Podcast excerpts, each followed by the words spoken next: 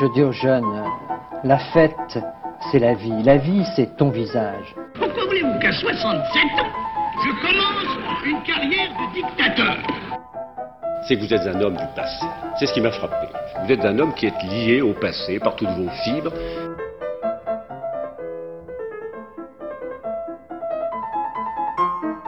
Bonne nuit les petits, faites de beaux rêves, tonton veille sur vous. C'est la réforme oui, la chienlit non. J'assume pleinement la responsabilité de cet échec et j'en tire les conclusions en me retirant de la vie politique après. Je vous demande de vous arrêter.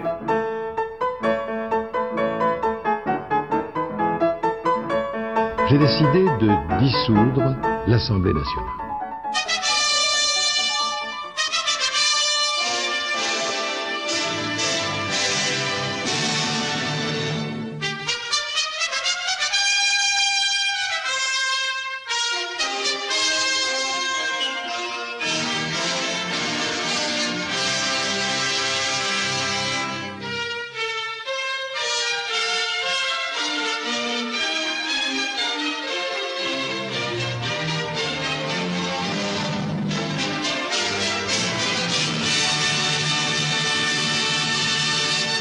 Bonsoir à tous et bonsoir Osgur. Vous l'aurez bien, bel et bien reconnu, le bon vieux générique de l'ORTF pour commencer cette émission.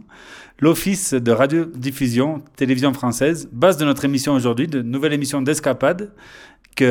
Sur quel sujet, Osgur? Eh bien, bonsoir Denis, bonsoir à tous les auditeurs d'RTR. Effectivement, ce soir, nous allons aborder un sujet sur les radios, mais plus particulièrement les radios libres. Mais on va commencer d'abord sur, euh, finalement, le début, la naissance, comme tu viens de très bien l'expliquer, Denis, le début de la radio en France. Donc, Nous sommes en 1945. Toute la France est occupée. Toute Toutes? Non. Elle vient d'être libérée par un Charles de Gaulle rayonnant qui s'apprêtant à quitter le pouvoir quelques mois plus tard. Le GPRF, le fameux KPROUF, Comme, euh, on a l'habitude de le dire, Oui. crée la, la radiodiffusion française, RDF, établissement public chargé de l'audiovisuel placé sous le ministère de l'Information. En gros, l'idée, c'est de contrôler ce qui se dit dans les médias radio. Et la première chaîne de TV née en 44 et émise depuis la Tour Eiffel. Et oui. Voilà, d'accord. Et donc, petit bond en avant, on passe euh, maintenant en 1949, en pleine 4ème République, régime si décrié par son successeur, euh, année qui voit la naissance de la RTF, radiodiffusion télévision française, qui remplace sa précédente, ajoutant la télévision, média se développant, mais restant encore très très marginal euh, dans les chaumières. La RTF contrôle quatre chaînes de radio nationales 10 radios régionales métropolitaines, 8 radios régionales euh, d'outre-mer et deux autres euh, chaînes de télévision, les, les fameuses colonies, et deux autres chaînes de télévision nationales. Quand on dit radio régionale d'outre-mer, on parle pour les principales de, de radios dans les colonies, voilà, comme tu l'as dit Denis, de, de Brazzaville à Tahiti. Avant de s'étendre, la RTF crée la deuxième chaîne de TV, et c'était donc en 1963. Et oui, vous imaginez, on est peut-être dans le monde libre, comme on disait à l'époque, mais les médias Voilà. sont quand même sous une tutelle de l'État bien présente, de l'État gaulien mis en place depuis son arrivée au pouvoir en 58. L'ORTF, donc comme on, on l'a dit, l'o- l'Office de radiodiffusion télévision française, né pour euh, donner soi-disant plus d'autonomie, a quand même la mission de contrôler ce qui se dit dans les deux chaînes de TV publiques, la première chaîne et la deuxième, ainsi que, les, que dans les radios forcément. La loi du 27 juin 1900 no- 1964, instaurant l'ORTF, donc, organisme ayant pour mission, ouvrez les guillemets, de satisfaire les besoins d'information, de culture, d'éducation et de distraction du public. Fermez les guillemets. Nickel. En parallèle de ce tableau de liberté d'expression, six radios périphériques émettent depuis l'étranger jusque dans l'Hexagone. Quatre principales, notamment RTL depuis. Depuis où? Depuis Le euh, le Luxembourg. Luxembourg. bien sûr, Radio-Télé Luxembourg. Europe 1 depuis. La SAR, en Allemagne. RMC depuis. Depuis Monaco, Radio Monte Carlo.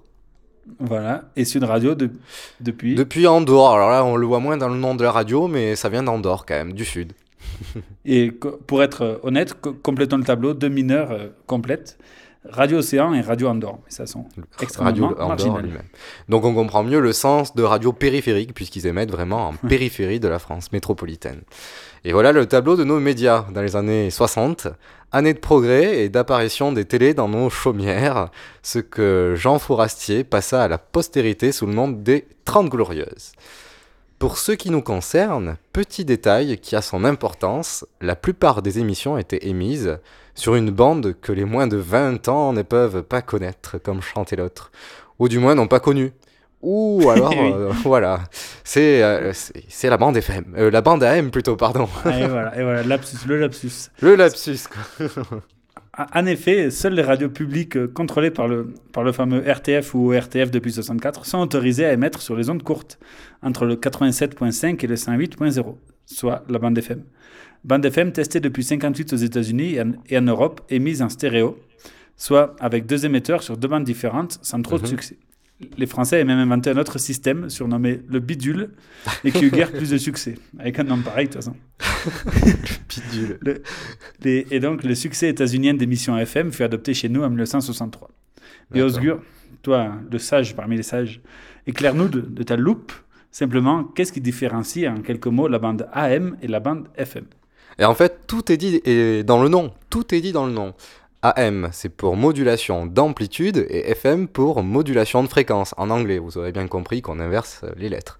Et du coup, le signal sonore passe par la modulation d'amplitude avec la M et par la variation de fréquence en FM. Et en FM, on ne peut transmettre euh, plus d'informations, ce qui fait que euh, on est passé de l'AM à la FM avec une radio de moyenne qualité sonore, moyenne basse quoi, et puis avec de la FM, on, on peut vraiment écouter de la musique sur une chaîne IFI. Ouais, mais Bon. avec la FM, on peut, on peut pas capter, co- comme j'ai pu en faire l'expérience, RTL depuis, depuis le fin fond de la Tunisie. Voilà. Effectivement, on peut c'est pas le capter. euh, voilà, c'est ça. Euh, L'avantage de la AM, c'est qu'on l'exploite dans des basses fréquences qui portent beaucoup plus loin que la FM.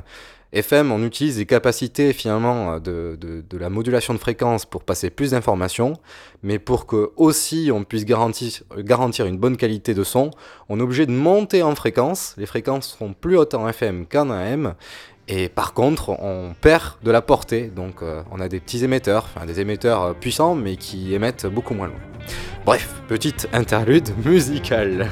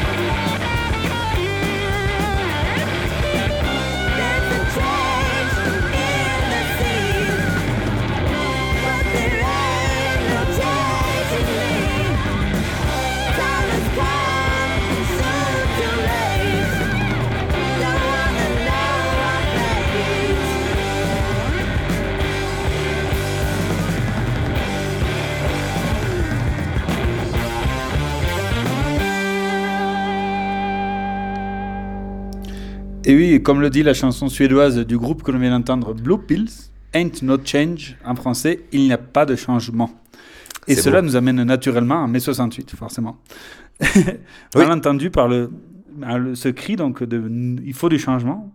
Malentendu par le persil qu'avait dans les oreilles euh, notre grand général de Gaulle à l'époque. Il se faisait vieux aussi, le petit père. C'est aussi appliqué à l'ORTF, forcément. Les médias, malgré tous les changements apportés par mai 68, on- vous renvoie forcément à notre émission sur le sujet, retrouvable en podcast, l'ORTF Mhm. reste immobile et fixe et, euh, et contrôlé par le ministère de l'Information.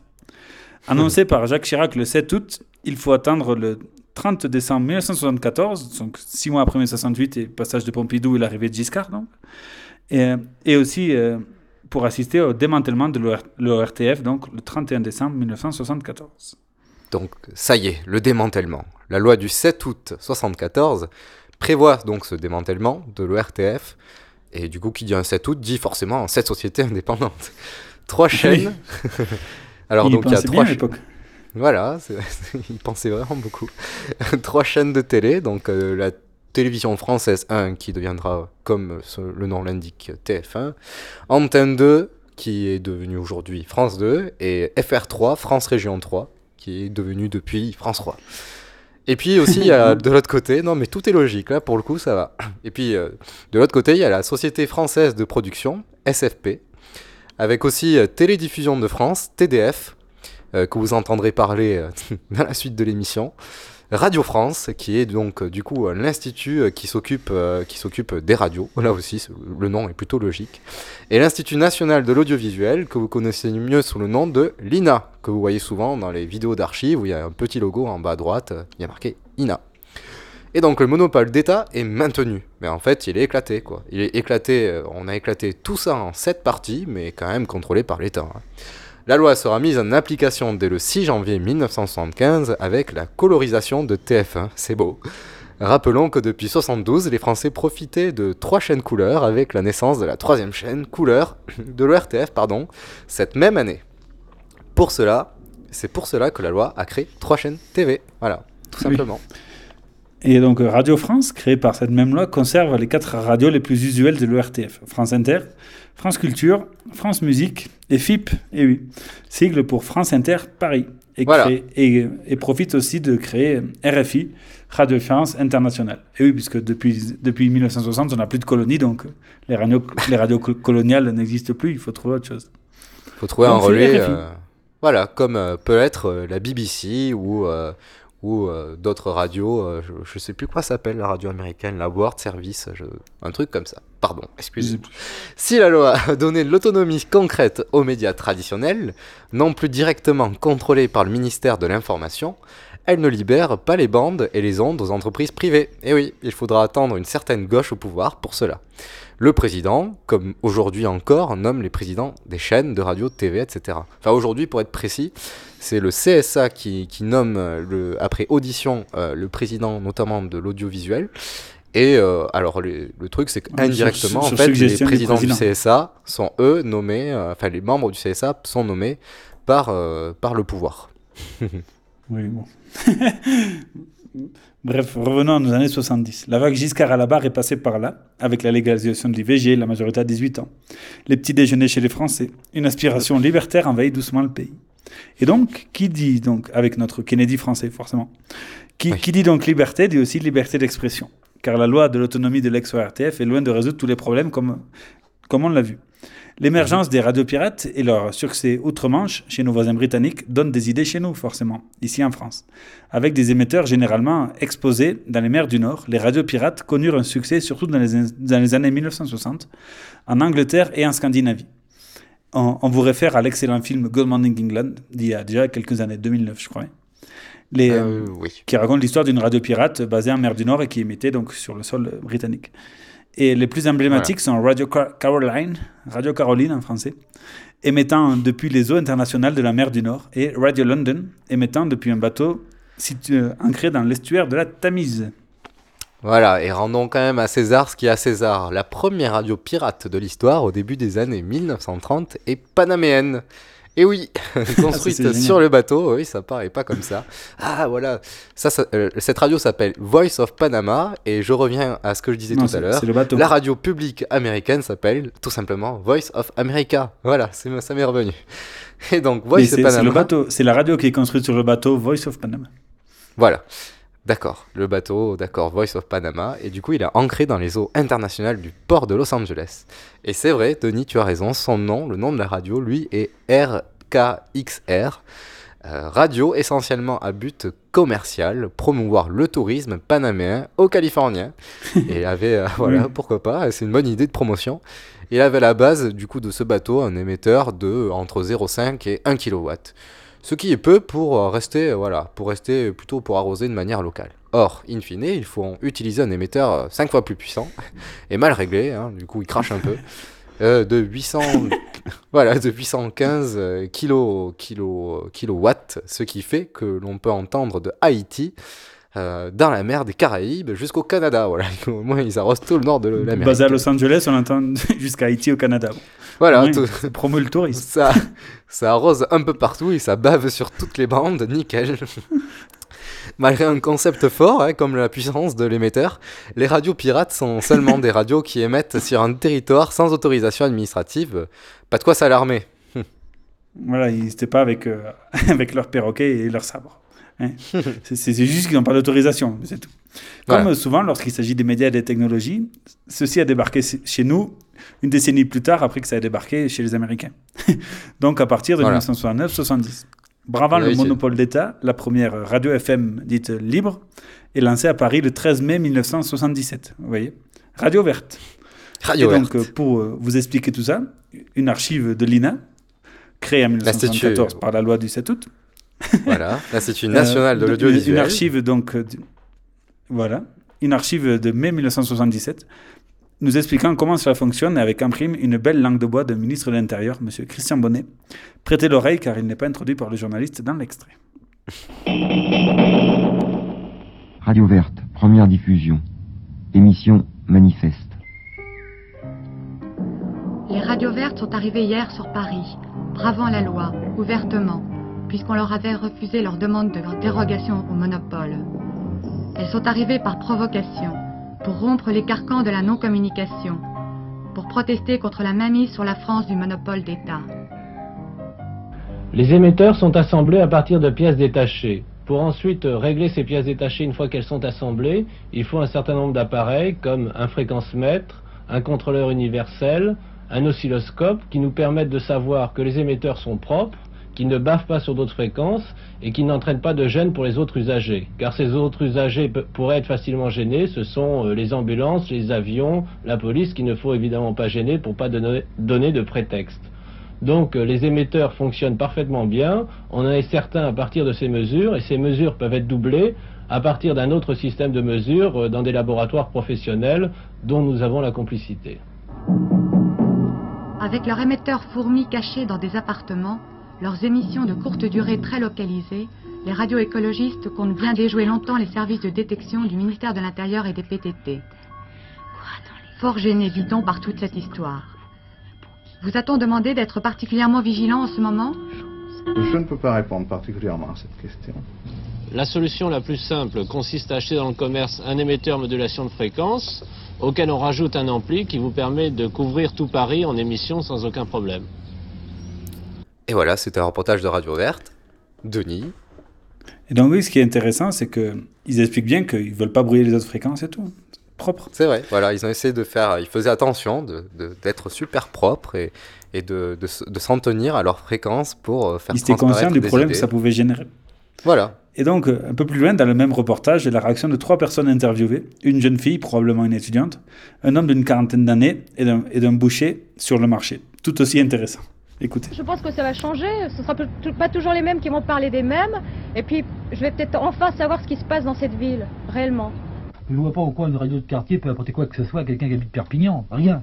Ça apporte aux gens du quartier. Dans le quartier, on sait comment ils vivent. Moi, je vois une radio dans ma rue. Je vais qu'à ouvrir ma fenêtre tous les jours pour voir ce qui s'y passe. C'est pas la peine d'avoir une radio de quartier. Ça ne signifie rien. C'est complètement imbécile. C'est la- l'aberration démocratique, ça. Vous voyez, vous comprenez À la force de vouloir... De... Alors, tout le monde va parler. Or, malheureusement, parler, c'est un art. De quoi tirera-t-elle qui est revenu Est-ce que ce sera les... Est-ce qu'il y aura de la réclame Vous avez d'autres questions Non, pour l'instant non. Je veux savoir si ça sera une radio écologiste ou on ne sera pas noyé de réclame et de, de lessive qui, elle, pollue. Et ben voilà, avec Radio Verte, ça y est, le phénomène est lancé. En juin 1978, on, en compte déjà plus de 80 radios pirates euh, en France, ou radios libres si vous préférez. Tant et si bien que cela préoccupe le gouvernement qui en 1978 a discuté d'un nouveau texte de loi pour modifier celui de 1974. Malheureusement que Nelly, la majorité RPR étant pour le monopole d'État, cela n'a rien changé. Écoutez bien ce, ce reportage super intéressant qui plante déjà toutes les bases du débat qui va entourer les radios libres. Alors, légalisation en 81, sur la liberté, sur l'indépendance, cantonnée de l'État face aux annonceurs publicitaires, mais aussi sur les différences entre les petites radios locales et les radios libres à gros moyens, etc. Voici en train d'émettre clandestinement l'une des 80 radios pirates, libres, locales, l'une de ces radios partie à l'assaut d'un bastion célèbre, le Monopole. De l'autre côté de votre transistor à modulation de fréquence, vous écoutez Génération 2000 sur 96 MHz et en stéréo. Génération 2000 est une station de radio locale et indépendante. Le monopole en radio, cela veut dire que seul l'État a le droit d'émettre. Le monopole date de 1942 et la dernière loi qui le réglemente est une loi de 74. En Grande-Bretagne, ce monopole a disparu en 72 et une vingtaine de stations commerciales soumises à des contrats stricts cohabitent avec les stations locales de la BBC. Aux États-Unis, en Amérique du Sud, pas de monopole non plus. En Italie, il a été supprimé en 76. La création d'un millier de petites radios locales a conduit à une sorte d'anarchie cacophonique que redoute le gouvernement français. Les partisans de l'aménagement du monopole utilisent surtout un argument. La liberté d'expression doit être entière et non pas étatisée. Mais liberté d'expression pour faire quoi? Une radio politique ou une radio commerciale, comme ici, une sorte de petite radio périphérique avec de la publicité Génération 2000. It's wonderful. Hello, baby. On préfère être infé inféodé, s'il faut l'être, à euh, des annonceurs qui seront multiples, donc qui nous laissent la possibilité d'un choix, euh, plutôt qu'à une préfecture, à une municipalité, voire à un parti politique, voire à, une, à un évêché quelconque. Alors Radio 93, c'est plus aussi... Le seul point commun entre Génération 2000 et Radio 93, ici en pleine émission, c'est d'être poursuivi en justice. Tout le reste est différent. Radio 93 fonctionne avec 10 000 francs de matériel contre 1 million de francs à Génération 2000. Ici, pas de publicité, mais une sorte de happening de quartier, une conversation entre les animateurs et les habitants du voisinage, une radio qui correspondrait à ce qu'on appelle le besoin de communication. Pour eux, même si le monopole subsiste, il faut l'aménager. Il y aura de la place pour tout le monde dans le cadre d'une loi nouvelle. À l'Assemblée, le débat est une bataille juridique autour du code des PTT et de la loi de 74. Et chacun a son idée. Le PC est pour une radio municipale, le PS pour un meilleur service public, le RPR est en majorité pour le maintien du monopole, une partie de l'UDF également. Le monopole sera bien défendu par les parlementaires. Précisons que la plupart des radios libres n'émettent pas en 24 heures. Et oui, la plupart ont une émission de quelques heures par jour, faute de moyens de professionnalisation des membres de la radio.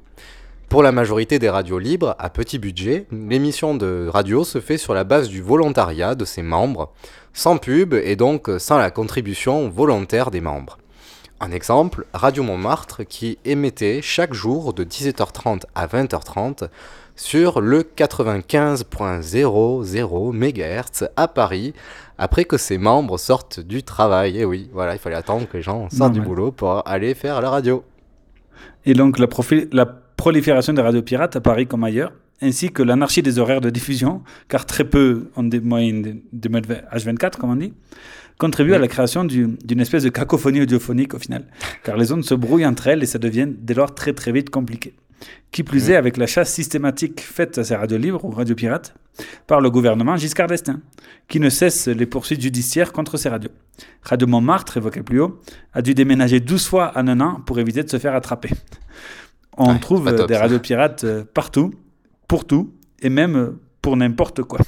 et oui. Ah oui, là, il y a liberté totale. Et du coup, euh, sans transition, enfin, je ne sais pas, même le Parti Socialiste de Monsieur Mitterrand avait sa propre radio pirate. Radio Riposte, voilà, émettait d'ailleurs de 19h à 20h chaque jour, donc qu'une petite heure. Et donc, euh, les émetteurs étaient placés dans les combles du 12 Cité Mal- Malzerbe, c'était l'un des sièges du Parti Socialiste. Incroyable quand même ça. Et du coup, un beau jour de 1979, lors d'une émission sur le thème de la liberté, euh, bah, justement, en compagnie de, de ce cher François Mitterrand, le gouvernement arrive par bus de force de police pour saisir les locaux de Radio Riposte et arrêter ses membres. Démonstration de force du gouvernement Giscard d'Estaing qui a créé un tollé dans l'opinion, forcément. Reportage raccourci pour les besoins de l'émission. Extrait. Bonsoir.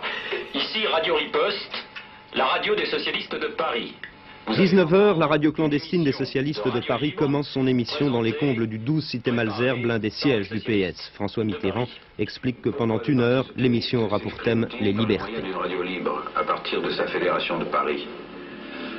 Parce que l'un des grands scandales que nous vivons chaque jour. Dix minutes plus tard, Radio Riposte est brouillée une première fois. Lendemain. Rien n'est brouillé 20h, l'émission est finie, les premiers policiers en civil essayent d'entrer.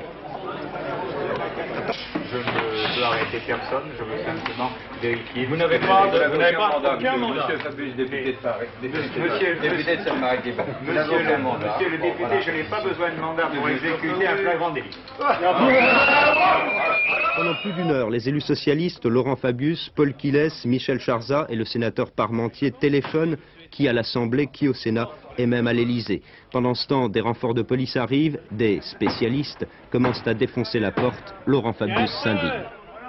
4 heures 4 heures Je suis extrêmement choqué comme euh, démocrate et profondément attaché aux libertés. C'est la première fois dans l'histoire, à ma connaissance, qu'un gouvernement donne l'ordre d'enfoncer les portes d'un parti politique. 21h30, la porte est tombée, des gaz lacrymogènes envahissent le hall, le commissaire Fouché tente une dernière fois de convaincre les élus socialistes de le laisser passer. Je refuse de bouger. 22h30, un par un, les responsables du PS sont évacués, Manu Militari. Liberté Liberté Liberté Liberté Liberté C'est un scandale C'est un scandale Nous sommes tous en démocratie alors il n'y a plus de possibilité Messieurs, descendez s'il vous plaît Ah, Ah là là, le, le bon temps où les socialistes défendaient la liberté d'expression. Ça, enfin, ça a bien changé. Mais donc, euh, Radio Riposte a été saisie le 29 juin 1979, lendemain de sa création. Giscard n'a Voilà. pas attendu longtemps. Fra- François Mitterrand et Laurent Fabius inculpés pour euh, violation du monopole d'État. Mais d'autres Radio Riposte fleuriront dans les fédérations socialistes de l'Hérault, du Calvados et de l'Aude, de, de l'Aude aussi, et à Metz. Mais avec euh, Un peu partout. moins, de, moins, moins de violence gouvernementale pour les arrêter. Mais aussi, ils avaient moins d'écho, forcément. En tout cas, euh, dans le, dans le pays, le gouvernement reste inflexible face euh, aux radios pirates ou radios libres, selon le point de vue, forcément. Mais Giscard n'est pas éternel et arrive le 10 mai 1981. 5, 4, 3, 2, 1. François Mitterrand est élu président de la République. Et voilà, c'est. C'est, la révolution, c'est le changement. François Mitterrand est élu et donc euh, Mitterrand qui a été animateur sur Radio Riposte quoi. Donc du coup c'est la fête sur les ondes de la bande FM. Les radios pirates peuvent souffler. Elles savent qu'elles ont un avenir par l'élection du nouveau président quoi.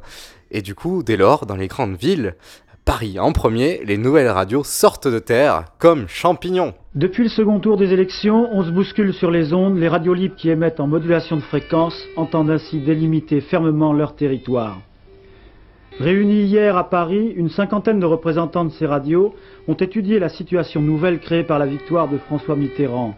La presse écrite, qui rend ce matin largement compte de cette réunion, ne s'y est pas trompée. Le moment est devenu décisif. Techniquement, il est très facile d'émettre en modulation de fréquence.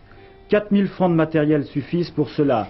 Il faut une antenne bien placée, un émetteur, un micro, un casque et un tourne-disque. Le problème, c'est que si tout le monde peut faire de la radio, il n'y a pas techniquement de place pour tous sur la bande FM. D'autre part, jusqu'à ce jour, la loi sur le monopole des ondes provoquait bien des inquiétudes pour les radios pirates. Aujourd'hui, leurs animateurs attendent beaucoup du changement de président Il ne faut pas oublier que François Mitterrand lui-même est encore actuellement inculpé pour émission clandestine. Pour nous qui émettons depuis trois ans, il est évident que le brouillage doit cesser le plus vite possible. Et qu'est-ce que vous attendez en fait du Parti Socialiste? Eh bien, là, une réglementation qui soit, qui soit juste et qui nous permette euh, non plus d'être tolérés comme certaines radios libres ont pu être tolérées ces dernières années, parce que la tolérance, c'est pas la liberté, mais d'être libre euh, et euh, de pouvoir exister en tant qu'entreprise. Vous avez eu des contacts récents avec le Parti Socialiste? Eh bien, Hier soir, des membres de la commission du Parti Socialiste qui s'occupe de l'audiovisuel sont venus nous voir et nous ont informés de l'avancée des travaux et de l'ouverture d'une période de concertation. Alors qu'est-ce qu'eux proposent? Eh bien, eux proposent un conseil régional de radio et de télévision. Euh, c'est sur ce plan-là, en particulier, que nous sommes euh, en train d'ouvrir une période de concertation. Les négociations seront très difficiles, car l'association pour la libération des ondes, dont je fais partie, n'est pas d'accord pour former une espèce de régie commune euh, valable pour toutes les radios libres. Régie de publicité. Régie de publicité. Ah, on a entendu un mot publicité. Bon, donc certes, François Mitterrand a été élu, mais en fait, après l'euphorie, les, am les, amateurs de radio libre ne savent pas vraiment comment le pouvoir socialiste va légiférer, comme vous l'avez vu dans ce reportage. Oui, les, de... les socialistes euh, oui. tolèrent donc les radios libres, mais Voilà, aucune autorisation du gouvernement a été délivrée, forcément. C'est ça. Vont-ils arrêter les brouillages Doivent-ils laisser faire les radios libres, proliférer ou au contraire imposer une autorisation? Euh, Et puis, grande question épineuse, le pouvoir va-t-il autoriser le financement des radios par la publicité Eh oui, ça aussi. Voilà. Et les socialistes ne sont pas au clair sur le sujet. Et non.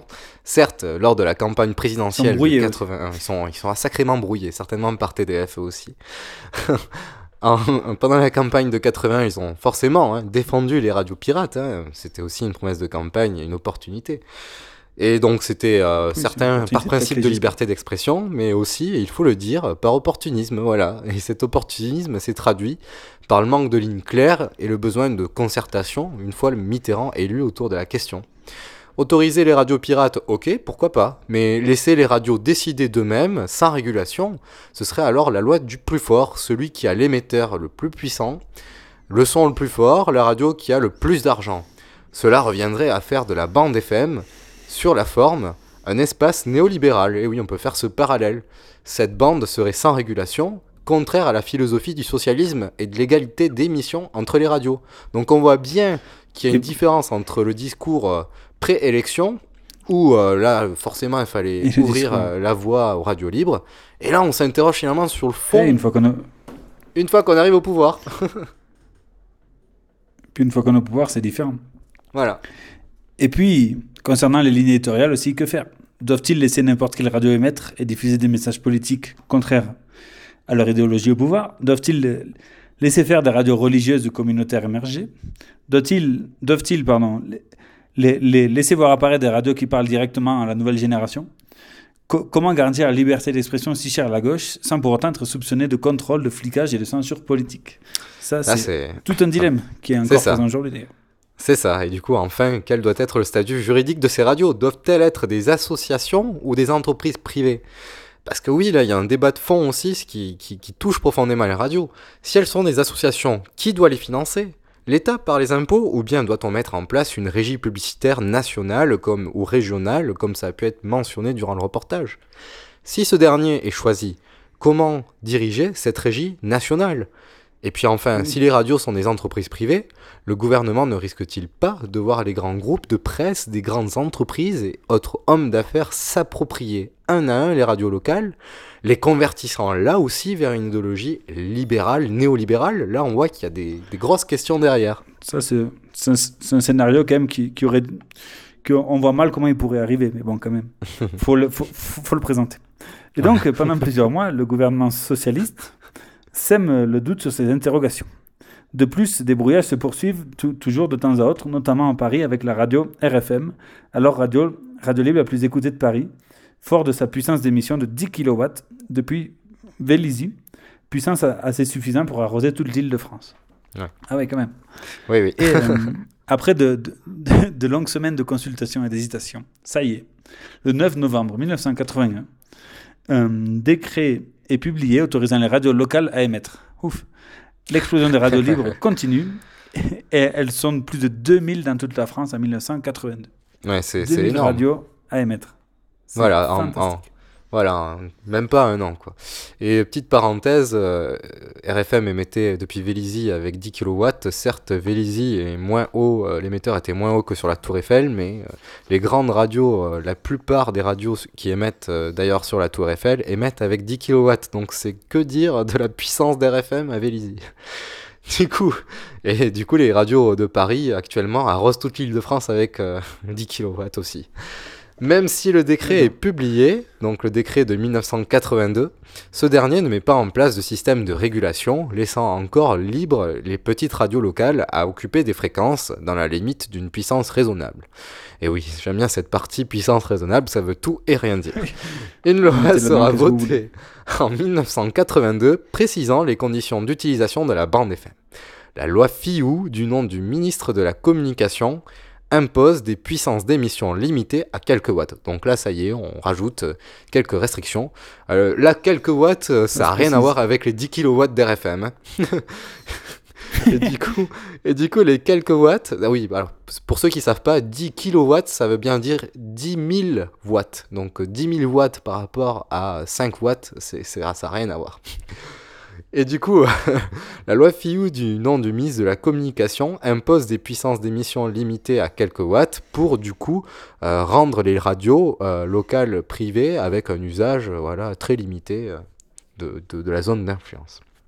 Les radios locales privées sont associatives, important, donc pas de radio, pas de radio privée totalement, et elles doivent se débrouiller par eux-mêmes.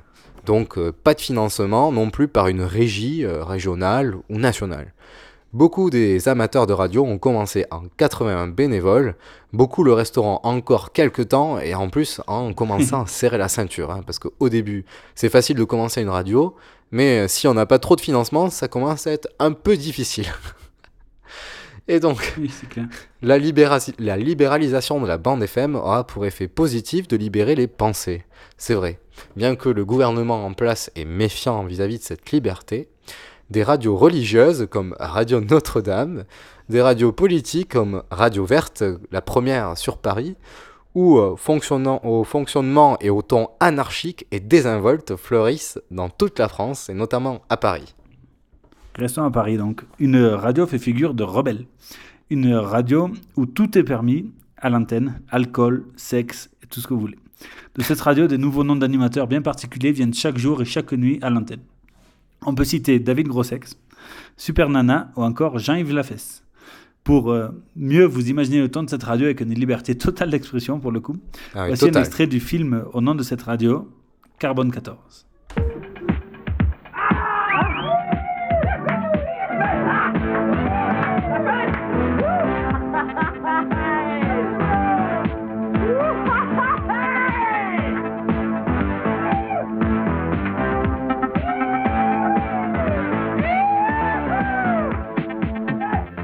C'est Jean-Yves Lafesse, il est... Ah ouais, il est un peu tard, mais c'est quand même Lafesse, merci.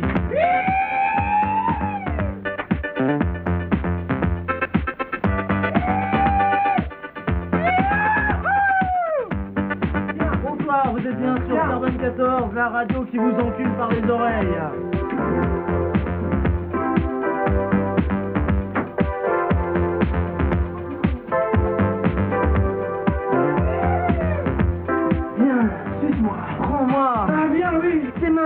Sur ma bite. Tes mains, sur mes couilles.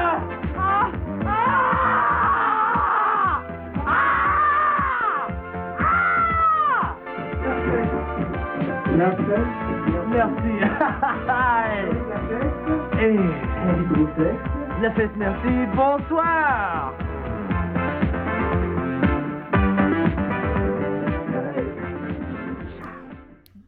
Et donc, euh, Carbone 14, vous l'avez bien entendu, C'est spécial, YOLO. Et euh, Carbone 14 cessera d'émettre deux ans après sa création, malheureusement, en 83. Comme le, ton- Voilà. comme euh, le vin socialiste cessera d'émettre en 83 aussi. Pourquoi pas La faute à sa liberté de ton et à des CRS qui saisiront l'éme- l'émetteur. Ah, c'est sûr, c'est plus compliqué. Voilà. Mais pire Et que qui ça, ca- hein. cassèrent le matériel euh, à coups de hache, au moins. Voilà, au moins, piquer un émetteur, ça peut être remplacé, mais alors... Euh, Le, le parti soci- le Parti Socialiste qui s'était fait casser ses studios à, cou- à coups de hache euh, cinq ans plus tôt, et bien quatre ans plus tard, et cinq ans plus tard, il, il casse ceux de la radio 14 à coups de hache. Vous voyez Voilà. Forcément, donc une radio libre, aussi libre, ça ne pouvait qu'attirer des ennuis, à gauche comme à droite. la fesse euh, ira à Radio Nova, radio où l'éclectisme et, et le ton est toujours, est toujours présent à l'heure actuelle, si particulier, où euh, la qualité est toujours au rendez-vous, même en 2018. Oui, voilà, je vous conseille fortement d'écouter Radio Nova sur Internet, vous, auditeurs aveyronnais. Et euh, petite information, petite anecdote, euh, Carbone 14, au début, était, a été créé et financé au tout départ par euh, des élus locaux RPR. au début, ils voulaient faire de cette radio une radio d'opposition. Le truc, c'est que euh, euh, les élus ne se, en fait, écoutaient pas la radio et ils se sont pas rendus compte qu'ils avaient mis total- des gens totalement anarchistes qui étaient à, à des valeurs et des idéologies totalement contraires aux valeurs du RPR. Donc ça a été la bonne surprise et c'est pour ça qu'aussi, enfin la mauvaise surprise pour le RPR et c'est pour ça que même pas ces élus ont soutenu euh, finalement Carbone 14. Bref, on va faire Mais un bon, petit tour. Sur la FM, il n'y avait pas que, que Carbone 14, petit zapping Voilà. de l'époque. C'est ça. Radio Nova? Radio Nova? Yes, is this the Buffalo operator? Radio Nova? Well, do you have a city C'est toujours pareil. Mais si ça répond pas, qu'est-ce que vous voulez que j'y fasse?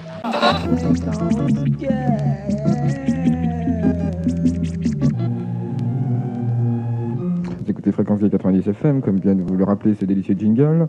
Euh, c'est Capote Française, l'émission qui pénètre la France du bon côté. Radio Libertaire 89.5. Et Nous accueillons ce soir Maurice Joyeux qui vient nous parler, qui parle autour d'un livre qui s'appelle L'idéologie française, un livre de Bernard-Henri Lévy. C'est brouillé, hein? Censure, la censure. Oh, la vilaine censure Oui. Euh, comment es-tu, euh, brouilleur euh, TDI allez, téléphone Un programme spécial euh, T'as vraiment des petites moustaches et une blouse blanche? Vous êtes sur RMF Radio Maghreb France sur 97 MHz jusqu'à 23h. Bonsoir, en ce mardi 20 avril, quelques informations. Tout d'abord sur Radio Notre-Dame. Vous savez que nous continuons pendant plusieurs jours ce débat, difficile d'ailleurs, et qui ne sera pas sans autres difficultés, sur l'affaire Jésus. Et salut à tous, bonne, bonne, bonne après-midi sur Énergie. Dans un instant, il sera... Exactement Bah attends, attends, on y va là. à demain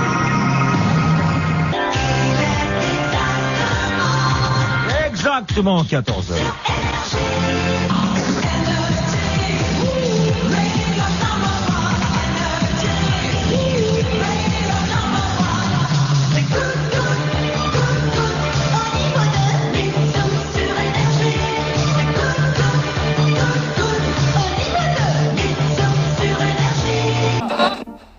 Et voilà, c'était un petit montage qu'on vous a concocté euh, de finalement tout ce qu'on pouvait entendre euh, sur la bande FM euh, à Paris. Et puis, il y a d'ailleurs aussi d'autres styles de radio qu'on n'a pas pu non plus vous faire écouter, tant il y avait de radio sur Paris.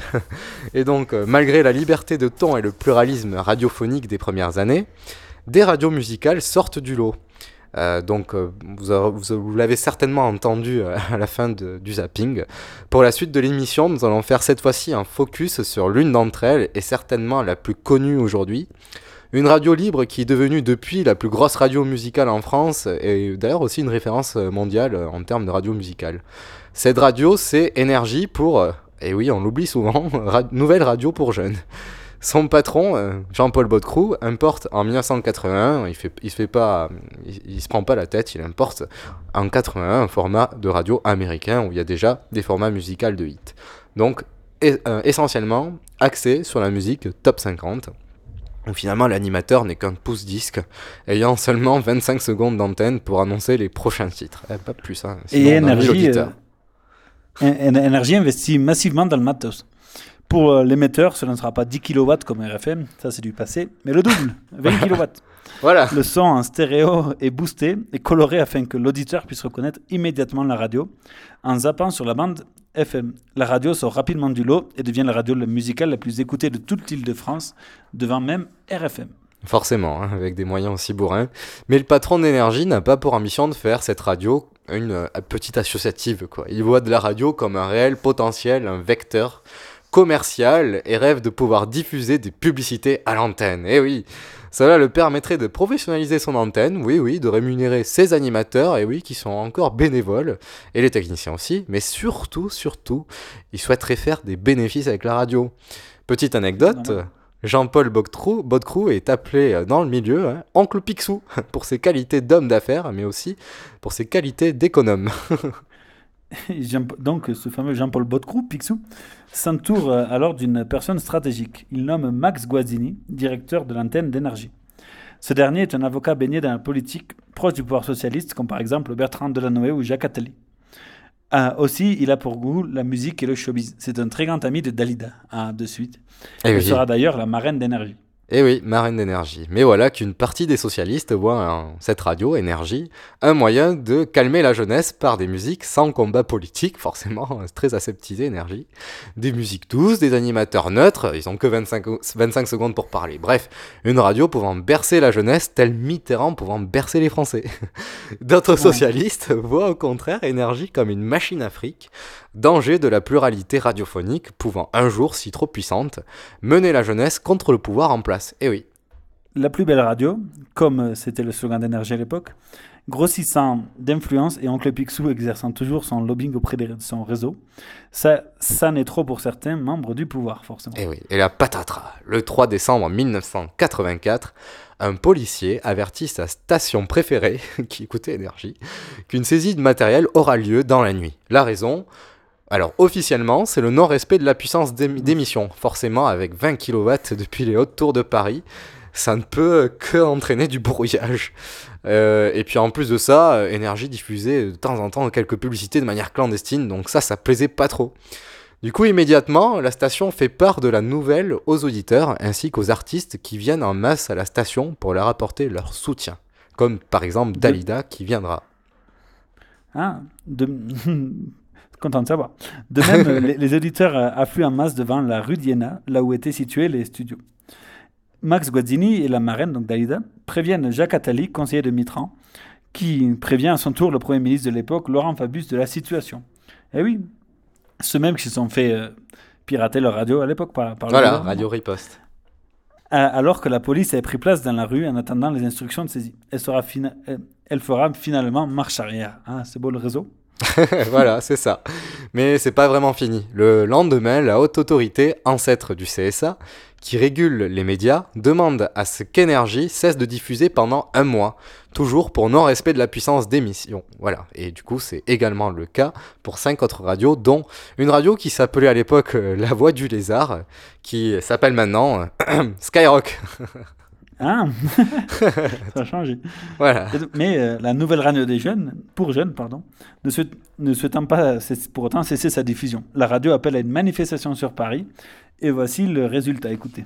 Énergie avait été suspendue aujourd'hui pour 30 jours. La radio avait appelé ses auditeurs, des jeunes, à descendre dans la rue. Et surprise, ce ne sont pas les 5 ou 6 000 manifestants attendus qui ont défilé dans Paris, mais 30 000 selon la police, 200 000 selon les organisateurs. En tout cas, une manifestation qui démontre amplement le poids des radios FM, malgré les conflits du moment, expliqué par la présidente de la haute autorité, Michel Cotta. Il faut se mettre en conformité. Sinon, avec la loi au sens strict du terme, au moins avec la haute autorité. Il y a des règles du jeu, on ne peut pas jouer sur la touche tout le temps. Il y a 1200 radios dans la France, il y a 23 fréquences sur Paris. Euh, Il est évident que chacune d'entre elles veut être mieux entendue. Ça fait partie de la course normale, mais c'est une course à la puissance que nous voulons, euh, que nous voulons entraver et à laquelle nous voulons mettre un terme, parce que cette course à la puissance d'abord est sans fin. La manifestation était à peine terminée qu'on apprenait que les dirigeants de Énergie allaient rencontrer les responsables de TDF dès lundi pour étudier les modalités d'une diffusion acceptable. Voilà, acceptable. Donc une jeunesse qui se mobilise en masse Attends, face au je, trouve ça, pouvoir. je trouve ça génial que, que- je trouve pas ça génial que la présidente du, du CSA à l'époque, de la haute autorité, s'appelle Madame Cota Moi, je trouve ça fantastique. c'est vrai, merci de le souligner, j'avais pas remarqué. Mais du coup, voilà, une jeunesse qui se mobilise, ça s'était pas vu depuis mai 68 et ça, ça fait très peur au pouvoir qui décide de changer de stratégie.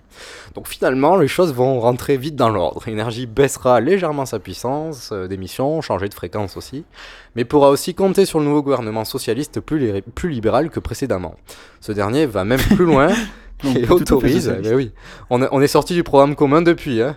Et ce dernier va mettre euh, même plus loin, euh, va aller plus loin et autorise la publicité, la fameuse pub et la notion de radio commerciale. Enfin, le gouvernement socialiste et Mitterrand voit dans l'autorisation des radios, énergie en tête, un argument électoral pour les prochaines présidentielles. Par ces radios, les socialistes veulent garder la jeunesse à leur côté et former la fameuse génération Mitterrand. Et oui, dès lors, c'est le, dé- c'est le début d'un nouveau monde pour la radio en France. La possibilité de se financer par la publicité incite les radios à faire un maximum d'audience pour attirer un maximum d'annonceurs et donc faire un maximum de profit. Voilà. N'est-ce pas, oncle Picsou? Et donc, euh, pour euh, survivre, pouvoir diffuser H24, pour euh, pouvoir renouveler le matériel et être payé, beaucoup de radios locales font le choix de basculer dans un radio commercial privé. Touché. Voilà, et donc afin de toucher un maximum d'audience, les radios se professionnalisent, laissant de moins en moins de place à l'improvisation. Elles effectuent très régulièrement des, on- des sondages et autres enquêtes pour s'assurer de la qualité de leur programme ou de leur musique aussi. Rien n'est choisi au hasard, tout se prépare. Là aussi, Énergie est la radio symbole de cette professionnalisation. À Énergie, chaque animateur est prié de ne pas choisir ses disques. Si par exemple un matin vous entendez une musique qui vous plaît, est-ce que quand vous venez faire votre émission, vous pouvez l'inclure dans votre programme? Non. Non, puisque notre programme est établi à 100% dès qu'on arrive. Donc on a un, un ordinateur qui établit le programme jour après jour. Et euh, il nous arrive, par exemple, d'avoir le disque qui nous plaît et qu'on a écouté le matin, de l'avoir dans notre émission, hein, une fois sur trois. Est-ce que vos interventions sont programmées ou pas? Oui, également. On a un temps de parole de 25 secondes. On ne peut pas dépasser cette, euh, cette limite. Mais en 25 secondes, je crois qu'on a, on, on dit beaucoup déjà. Sledgehammer fait ce qu'on appelle démarrer sur les chapeaux de roue. Bonne fin de journée, bon début de week-end. De même que le commercial ou la publicité, la gestion de la musique se fait entièrement sur ordinateur. Ici, on rentre chaque morceau sur informatique et le logiciel établit les programmes et les enchaînements selon des paramètres très précis. Pour chaque morceau, il y a des paramètres euh, qui sont utilisés. Vous avez la mood, l'intensité, le tempo, les battements par minute, la texture, le son de code, l'opener, l'époque, le genre d'un morceau, le modèle du morceau, la tonalité, c'est-à-dire le son, ce que vous ressentez du morceau, et la durée, et la durée de l'introduction du morceau, c'est-à-dire le moment où euh, l'artiste ne parle pas encore, quoi. Il n'y a que de la musique. Sont également intégrés dans l'ordinateur la fréquence de passage d'un disque et les tranches horaires souhaitées par la direction de l'antenne. sur certains disques, vous pouvez euh, l'interdire à, certains horaires. Parce qu'on juge qu'il n'est pas bon de l'entendre le matin euh, quand les gens se réveillent, ou le soir euh, avant que les gens se couchent, quoi. Ou suivant, si vous êtes capable de faire de la recherche et de disséquer votre public, c'est-à-dire de savoir euh, qui écoute à quel moment, euh, et que ça, ça ne s'adresse pas à ce public-là, bah, ça ne passera pas à ce moment-là.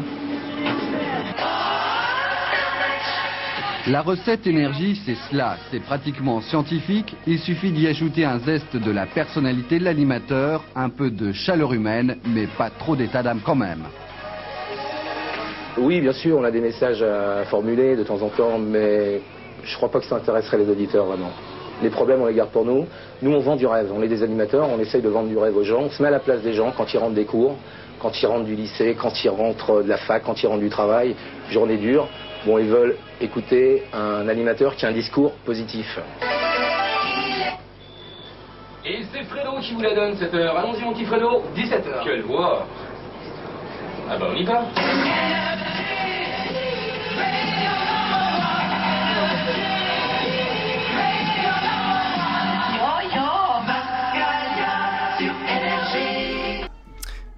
C'est bien Et donc, tout ce mouvement-là de pro- professionnalisation, c'est clair, a abouti qu'aujourd'hui, sur la bande FM, tout est contrôlé.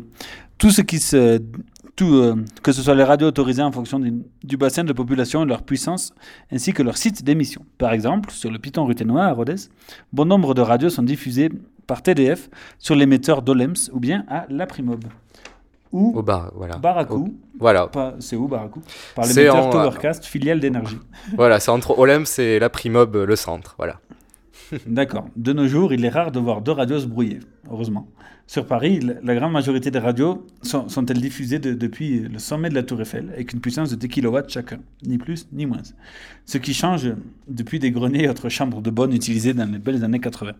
Voilà, et puis en Ça, plus, avec euh, l'arrivée du satellite euh, et euh, finalement la possibilité de créer des entreprises, il y a beaucoup de radios, de grandes radios de parisiennes, dont Énergie, qui ont racheté plein de petites radios locales, et du coup, on retrouve les mêmes radios partout en France, et il y a de moins en moins de, il y a eu beaucoup moins de, de radios, de petites radios.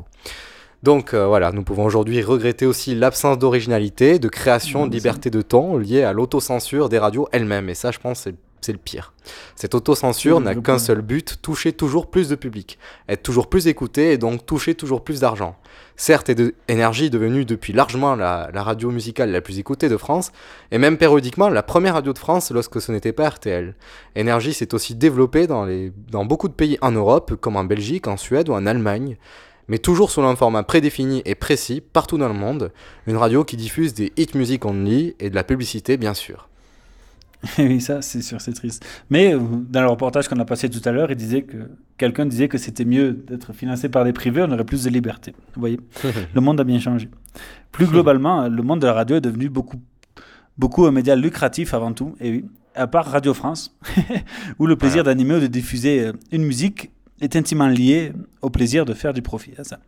Le, le plus fou est qu'aujourd'hui, donc, les radios françaises bénéficiant de la plus grande liberté d'expression, mais euh, et les radios les plus impertinentes sont les radios associatives telles que Radio Temps Rodez et bien d'autres. Oui, on est libre. Ou, euh, les, ou les, les, les radios du service public, dont par exemple France Inter, France Culture ou FIP, bien que FIP dans la satire ne sont pas les, les plus reconnus non plus. Le point commun à ces radios associatives et publiques, toutes sont financées par l'État et donc par le contribuable et non par la publicité.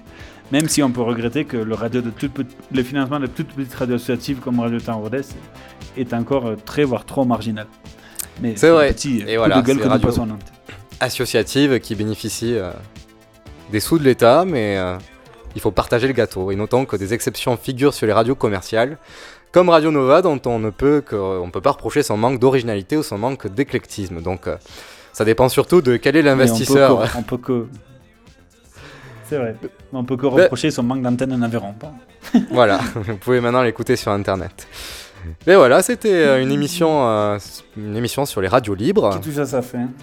Qui touche à sa fin. Merci beaucoup pour nous avoir écoutés. Merci Denis qui est toujours en Colombie. Ça, je l'ai pas présenté comme ça cette fois-ci, mais Aujourd'hui, je suis à. Cusco, sur le lac Titicaca, au sud du Pérou. Ça marche. Bon, merci beaucoup à tous et passez une bonne fin de soirée. sur Radio Temps.